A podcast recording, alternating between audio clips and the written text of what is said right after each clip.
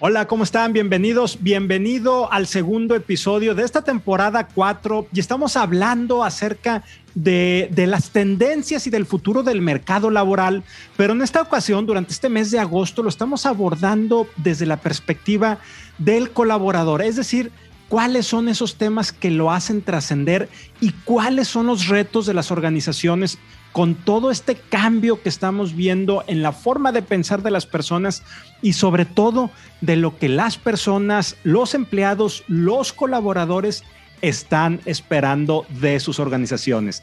Y para este episodio, el día de hoy, nos acompaña María José Sáenz, a quien tengo el gusto de presentar ahorita dentro de unos minutos. Y con María José vamos a ir viendo esta perspectiva. ¿Qué es lo que piensa el colaborador? ¿Qué piensa la empresa? ¿Y cuáles son esos retos si los cambios no se empiezan a dar? Y sobre todo, ¿cómo podemos ir abriendo nuestra perspectiva de aprendizaje? Es un gusto que estén aquí con nosotros. Esto es el podcast de Human líder. María José, pues muchas gracias por estar aquí con nosotros en el podcast de Human Leader. Un verdadero honor tenerte aquí el día de hoy y bienvenida María José. Gracias Rogelio, muchas gracias por esta invitación, me siento muy honrada. El, el honor es nuestro que estés aquí, que estés acompañándonos. Y bueno, la primera pregunta, siempre la más importante, la más compleja, donde nos atoramos, nos quedamos y muchas cosas más. ¿Quién eres tú? ¿Quién es María José Sáenz? Bueno, eh, pues mira, yo soy una persona centrada en todos los temas humanos, diría yo. Eh, a nivel personal, eh, soy coach ontológico y he trabajado en temas de recursos humanos durante más de 20 años, entonces he tenido la oportunidad de compartir desde diferentes frentes en todos estos temas humanos. Y pues eh, personalmente también me gusta ser voluntaria, trabajo con fundaciones eh, y ayudo en diferentes comunidades también en estos mismos temas. Entonces yo me definiría eh, así. soy separada, tengo una niña de 21 años, una hija de 21 años, ya no es niña, que estudia en Europa y bueno, estamos en este momento juntas por la pandemia y esa es como mi vida, esa es María José. Buenísimo, muchas gracias María José. Entonces va a ser una plática bien interesante porque vamos a ir combinando el tema de tu expertise, experiencia como coach ontológico, muy centrado en lo que es este, la persona, sus motivantes y temas de, que lo hacen trascender, pero también con esa visión de líder de recursos humanos que, que tú tienes, que tú has tenido todos estos años para ir moviéndonos en este campo. Pues muchas gracias María José y vámonos directo al tema que nos ocupa este mes de agosto de lo que hemos estado platicando y, hemos visto este cambio en el mercado laboral importante que se está dando. Esta vez no nos vamos a centrar en el futuro del trabajo desde la perspectiva de competencias laborales o desde la perspectiva tecnológica, sino más bien qué es lo que la gente está buscando qué es aquello que los colaboradores, que los empleados de las organizaciones quieren y hacia dónde se van a mover. La semana pasada que, empezamos esta cuarta temporada y arrancamos este segmento, eh, platicábamos con Horacio Marchand acerca de ese artículo que él escribió que se llama Renuncio y él postulaba, María José, un, un tema donde dice la gente está buscando trascender, ya no necesariamente quiere estar en una organización 52 semanas al año trabajando y solo dos de descanso, todo lo que implica el estar en una burbuja burocrática. Entonces, puede ser es, el pronóstico que hacía, que hacía Horacio, que la gente, que los colaboradores se empiecen a mover a otros a, hacer cosas diferentes, no quiero decir otros segmentos de su vida, más bien a otras etapas, a buscar cosas distintas, lo que puede obligar que las organizaciones se transformen y se muevan. Aquí lo interesante es que Horacio es un consultor en temas de comunicación y de, y de mercadotecnia. No está en recursos humanos per se, pero trae esta visión. Entonces, contigo, contigo empezamos, María José, para ir desentrañando esto. Tú como experta en recursos humanos, lo que estás viendo a nivel Latinoamérica que está sucediendo, tú estás en Colombia, pero tienes una visión por tu posición actual hacia toda Latinoamérica. ¿Cuál va a ser el mercado laboral a futuro para los colaboradores desde esta perspectiva de qué es lo que quieren? Pues mira, eh, digamos que yo estoy en un mercado de tecnología, eh, de Capital Ventures también, eh, de pronto por esa razón lo que estoy rodeada de entrepreneurs, de emprendedores, de personas que están haciendo sus startups. Y cada vez lo veo más como una tendencia, es decir, veo mucho, trabajo con millennials y con centennials y, y, veo mucho en sus universidades y demás cómo los forman para que salgan a hacer sus propios negocios y lo veo cada vez como más como tendencia, cada vez encuentro más eh, nuevas startups, nuevos modelos de negocio, nuevos eh, diseños, diría yo, de, de, de, nuevas formas de vivir, porque ellos lo que quieren realmente ser autogestionados y tener la opción de ser eh, independientes, pero más que independientes, yo lo veo como libres. Y esta pandemia sí que lo ha reforzado porque como eh, esos modelos permiten, basados en tecnología la mayoría, permiten movilidad, permiten que se trabaje remoto, permite que se trabaje en diferentes zonas horarias, permite que se trabaje durmiendo, digo yo, porque pues cuando tú tienes estas plataformas en donde eh, tú con Netflix ganas durmiendo, cuando estás durmiendo ellos están ganando dinero o Spotify está ganando dinero cuando pues en diferentes zonas horarias al mismo tiempo o bueno, en fin, muchas de esas plataformas lo que generan es eh, suscriptores que eh, nunca acaba el negocio, sino que siempre se va moviendo solo. Entonces, ese tipo de modelo de negocio lo veo muchísimo, muchísimo y como que cada, cada vez cada uno está intentando desarrollar su propio modelo de negocio en diferentes industrias, en la industria eh, de comida, hotelera, de servicios, eh, de ferreterías, por ejemplo, lo vi también, en fintech, toda la parte financiera, en fin, eso es como la gran tendencia. Y ese mercado también está, eh, eh, digamos que requiriendo mucha gente de, desde otra óptica eh, laboral, muchos freelance, mucha gente que trabaja en consultoría en proyectos específicos, muchos temas de outsourcing, en donde pues la gente simplemente va y presenta su proyecto o su propuesta y trabaja específicamente para, para un producto, para un proyecto, para algo muy específico. Y, y es como muy una población flotante, diría yo. Entonces, estoy de acuerdo contigo que el modelo de las 52 semanas del año y de más que las 52 semanas de los 20 años en una empresa, eso ya creo que está eh, mandado a, no tanto mandado a recoger, sino a desaparecer. Yo no lo estoy viendo mucho. Y lo otro es eh, que pues lógicamente eh, el aprendizaje viene de ahí. Ellos no lo ven como inestabilidad, el pasar diferente, a diferentes negocios, sino que lo ven como las oportunidades de aprendizaje. Entonces, si hoy hicieron una startup de eh, comida y les fue muy bien, mañana ingresan a uno de fintech y les va muy bien, y entonces así van rotando en varios negocios y van conociendo de varias industrias. Y pues al mirar quiénes son estas personas, yo también me les quito el sombrero en que son muy eh, personas muy preparadas y que realmente logran grandes estándares. Entonces, siento que esa es la tendencia. Fíjate qué interesante lo, lo, que nos estás contando y de ahí me voy a agarrar o me voy a aganchar para la siguiente pregunta. Tú que estás en un, en un ambiente eh, tecnológico donde ves este tipo de perfiles, obviamente a la empresa tradicional de 8 a 5, de lunes a viernes, estas 52 semanas de trabajo, dos de descanso, etcétera, etcétera, las estás viendo desde afuera. Eso te permite una visibilidad mucho más amplia. Entonces, María José, ¿en qué ha fallado la empresa tradicional, la organización tradicional?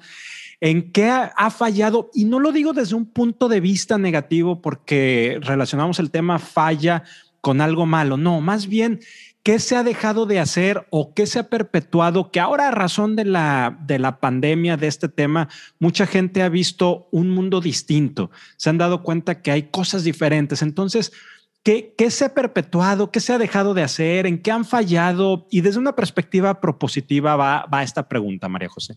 Sí, eh, pues no lo veo como falla, sino como cambio. Realmente es un cambio eh, que tiene que ver mucho con el cambio generacional Y es que, eh, por ejemplo, antes para desarrollarse, para aprender, para, para estar a otros niveles, había que esperar a que casi que te desocuparan el puesto de tu jefe para poder aplicar y dentro de todas las personas que le reportaban a tu jefe, alguien era seleccionado y así tú ibas subiendo de nivel y nivel y de alguna forma ibas haciendo una carrera en una empresa o la empresa te mandaba a otro país o algo así, pero tenían que esperar a que esas oportunidades se, presentaran, porque pues lógicamente era el plan de carrera y pues yo pienso que, que simplemente eh, así se asumía y así se veía y era, estaba bien y mientras tanto pues cada uno iba aprendiendo en su, en su puesto.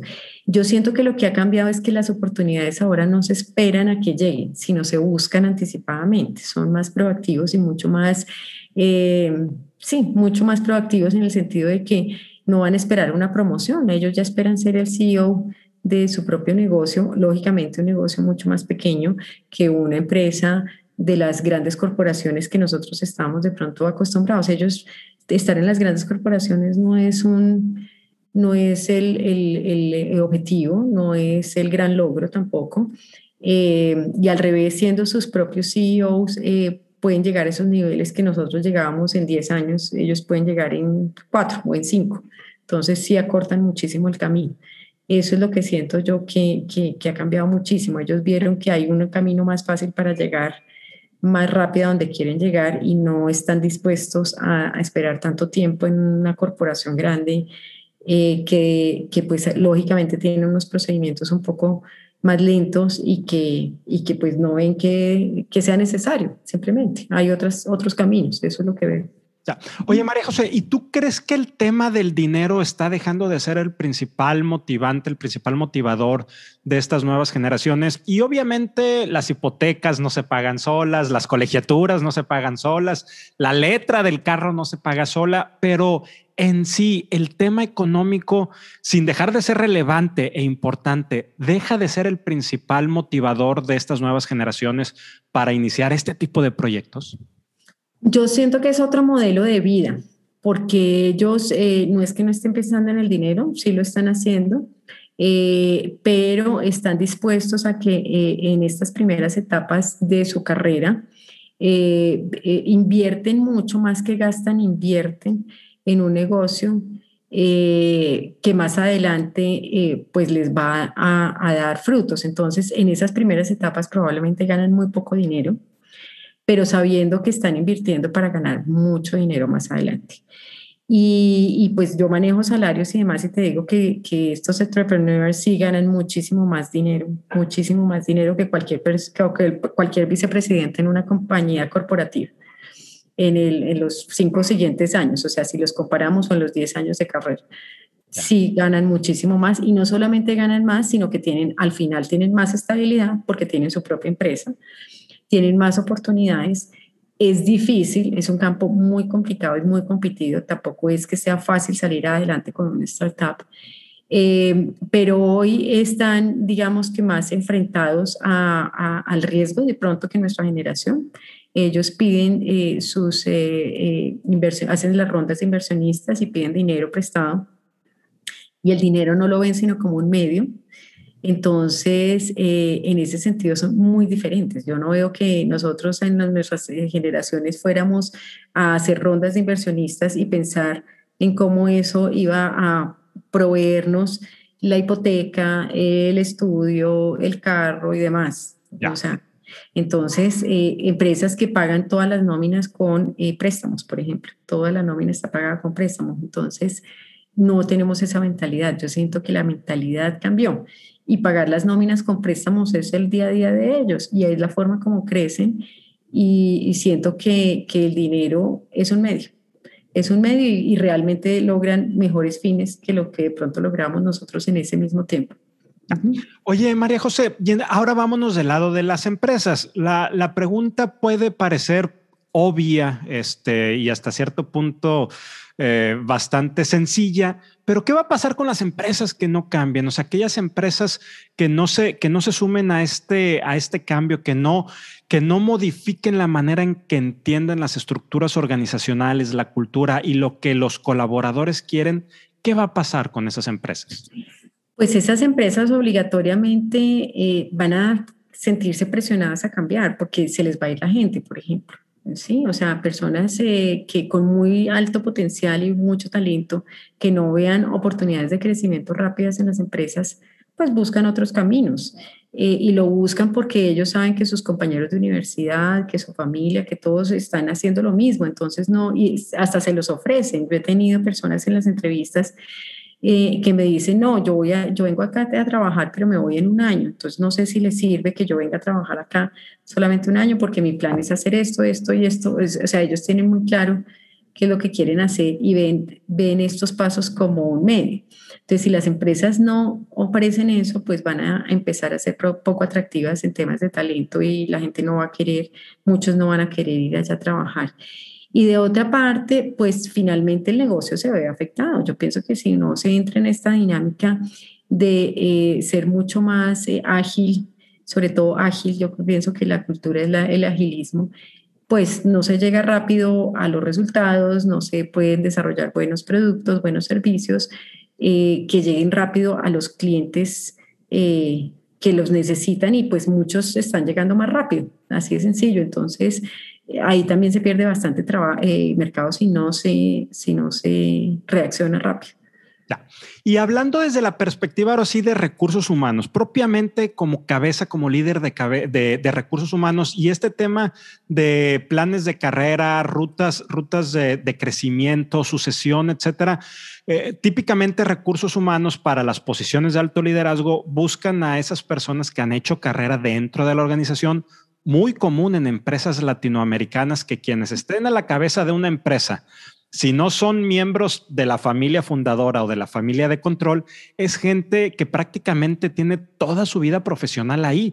Este ha caminado por toda la tubería, los vericuetos de, de la organización, pero ahora desde esta perspectiva donde el talento de alto desempeño está siendo muy ágil, se está cambiando, se está moviendo ¿Cómo le van a hacer las organizaciones? ¿Cómo le va a hacer recursos humanos para llevar a posiciones de liderazgo a personas que tengan las competencias y las capacidades de estos disruptores que tú nos dices, pero que pues no tienen esa experiencia que tanto nos gusta de que tienen 15, 18, 20 años y han pasado por diferentes posiciones y ahora sí pueden llegar acá arriba a la punta de la pirámide, pero cada vez van a ser menos las opciones ¿Qué retos enfrentas como recursos humanos, María José? Sí, eh, estoy totalmente de acuerdo contigo. O sea, eh, digamos que son dos caminos. El camino de, de su emprendimiento y que pues fácilmente pueden llegar a posiciones muy altas, pero en las corporaciones y en las compañías tradicionales el camino es de recorrer paso a paso y de nivel a nivel. No todos están dispuestos a hacerlo así, eh, pero sí siento que eso da mucha madurez da mucha estabilidad y, y sí veo muchas características emocionales, sobre todo de manejo, mucho mejores en las personas que hacen como la trayectoria completa nivel por nivel y más lento. Pueden llegar al mismo, al mismo resultado, diría yo, pero de, por caminos diferentes. Eh, lo que yo siento es que cada vez va a ser menos gente mm, la que le guste ese camino. ¿Sí? Entonces, de pronto por eso eh, hay que volverse mucho más atractivos y de pronto esos caminos agilizarlos en todo caso, eh, hacer que sea más fácil que se puedan dar promociones y que puedan llegar a esos eh, niveles. Pero sí es muy importante saber que eso forma mucho, o sea, el estar en una posición, aprender muchísimo, aprender mucho de los jefes, ser como, eh, sí, un aprendiz constante y aprender mucho en el detalle y esas cosas no se logran sino eh, pasando nivel por nivel y haciendo los temas con mucha minucia mucha disciplina y mucha persistencia. Y esas son características también muy importantes en, al final, final, en temas de liderazgo, eh, cuando ya pues tú estás a cargo de una empresa o a cargo de un gran equipo.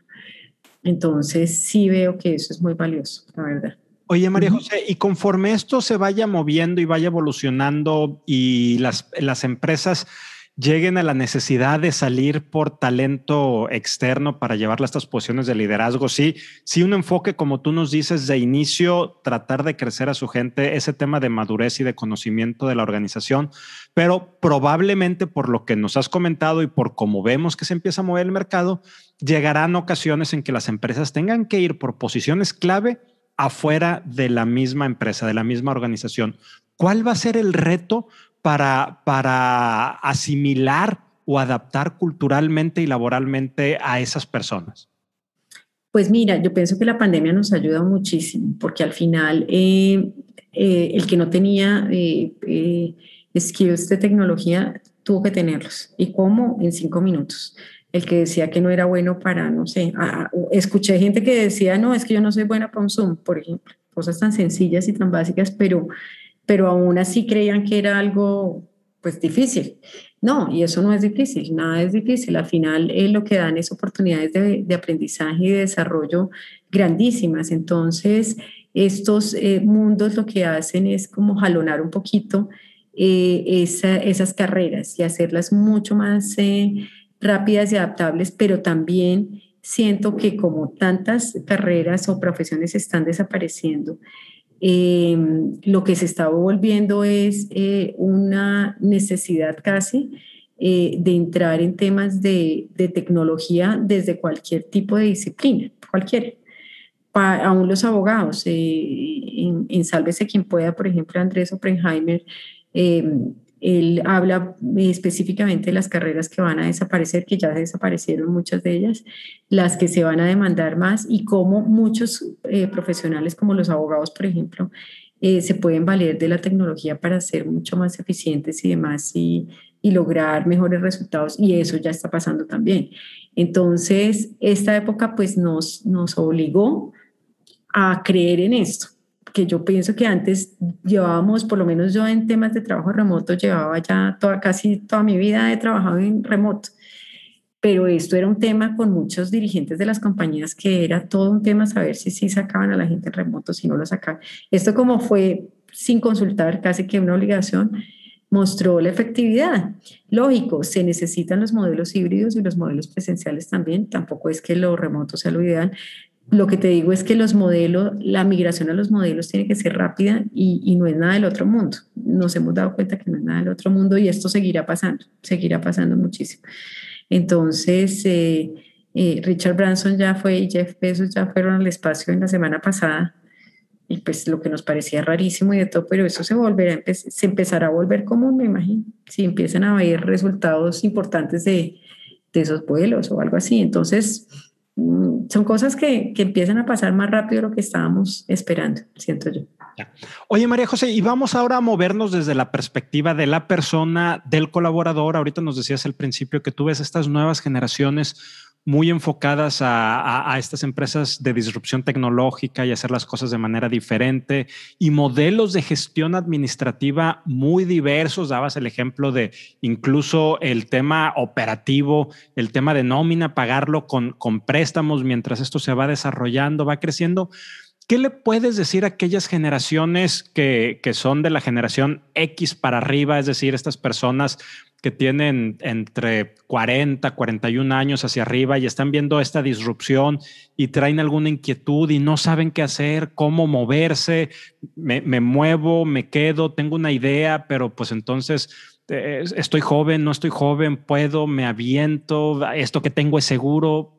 ¿Qué les puedes recomendar, María? Pues mira, yo voy al revés, siento que para, para esta generación es muy importante eh, haber entrado en temas de tecnología, eso nos abrió un camino espectacular y nos abrió muchas alternativas. Lo que estamos haciendo tú y yo ahora es una de ellas, que pues antes uno no lo hacía, las teníamos, teníamos la alternativa igual a la mano, estaba exactamente enfrente de nosotros, pero no lo hacíamos. Entonces, al revés, hoy tenemos muchísimas mejores formas de llegar, de trabajar desde cualquier sitio.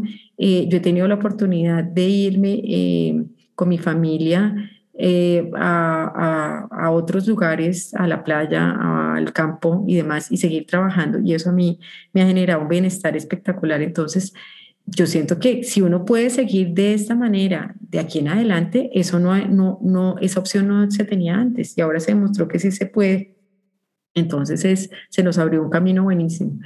Y por ese lado siento que se pueden hacer muchas cosas, o sea, desde el trabajo remoto se pueden hacer muchos temas en temas de todo, de educación, de desarrollo, de, bueno, en fin, de creación, de innovación, de de miles de, áreas que se pueden empezar a, trabajar. Y pues esto también nos mostró que pues toda la parte del e-commerce, por ejemplo, cualquiera puede entrar, cualquiera puede entrar. Si tú quieres hoy decidir que, que, que vas a vender lo que quieras vender eh, a través de un marketplace, pues te montas ahí de todo, de pronto no te hagas millonario porque no es el propósito, pero te va a dar para que de aquí en adelante sigas viviendo un tiempo a través de ese marketplace. O sea, hay muchas opciones y hay muchas oportunidades de, de venta, ¿no? También, que antes no había tanto. Me encanta María José lo que hemos ido platicando eh, en, esta conversación, en este espacio. Y para, para ir cerrando el tema, si tú tuvieras que resumir esas tendencias del mercado laboral a futuro, ya ahorita nos las has dicho, pero como hacer una recapitulación, ¿Cuáles, ¿Cuáles son las tendencias que vamos a ir viendo desde la perspectiva recursos humanos, empresa, colaborador en el mercado laboral a, futuro, María José? Yo creo que es estar muy abierto al aprendizaje, porque, porque mira todo lo que nos ha tocado eh, aprender el año pasado y este. Y si de eso aprendemos, entonces estar abierto al aprendizaje quiere decir que probablemente en muy poco tiempo tengamos que aprender de viajes espaciales, no sé, cosas diferentes.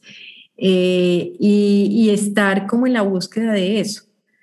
Porque fíjate que estas alternativas ya las teníamos enfrente de, nuestros ojos todos, pero no las usábamos o no las usábamos como las usamos ahora.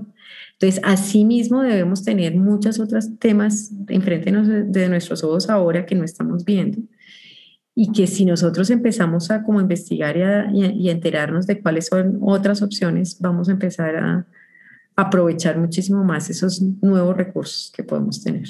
Ya, me encanta esto que, nos platicas, María José, y, en, esta, en este rato, en esta conversación, dos, tres veces te has referido puntualmente al tema del aprendizaje, del eterno aprendiz y, estar abierto, ¿no? A estos cambios, a esto que viene, esta agilidad y capacidad de cambio que, que muchas personas lo están adoptando definitivamente, pero hay algunas, unas pocas menos, más, menos, que no lo están haciendo. ¿Qué recomendaciones les, les darías a, a ellos que ese eterno aprendiz, esa apertura les está costando trabajo para generar ese cambio de mentalidad? Mira, ayer leí en LinkedIn de una persona con la cual te puedo contactar si quieres, eh, que es consultora en el BID y se fue en un carro casa por Estados Unidos y está trabajando seis horas diarias virtual eh, es una persona de más de 50 años. Se fue con su, con su hermana. Eh, y están trabajando así. ¿Cómo logró ella hacer eso? Por estar abierta al aprendizaje, creo, porque pues dijo, si esta es una opción, la voy a por lo menos explorar, voy a aprender de ella y, y lo voy a hacer. Entonces, yo siento que el tema es lanzarse, lanzarse para aprender no hay sino, sino que experimentarlo, porque tú no te puedes quedar pensando en voy a aprender algo y voy a hacer y planear y planear y planear, sino ya lograr que efectivamente esos aprendizajes se den y hacerlo, hacerlo hacerlo realidad. Ahora sí que poner manos a la obra, ¿verdad? Para que, para que las cosas sucedan. María José, quiero agradecerte mucho el espacio que nos has regalado, el tiempo que nos has dedicado para ir abriendo esta conversación y seguir desenmarañando este tema del futuro o tendencias, más que futuro, tendencias del mercado laboral visto desde esta, desde esta perspectiva. Y antes de irnos, antes de despedirnos, ¿alguna pregunta que yo no te haya hecho o alguna reflexión final que nos quieras compartir, María José?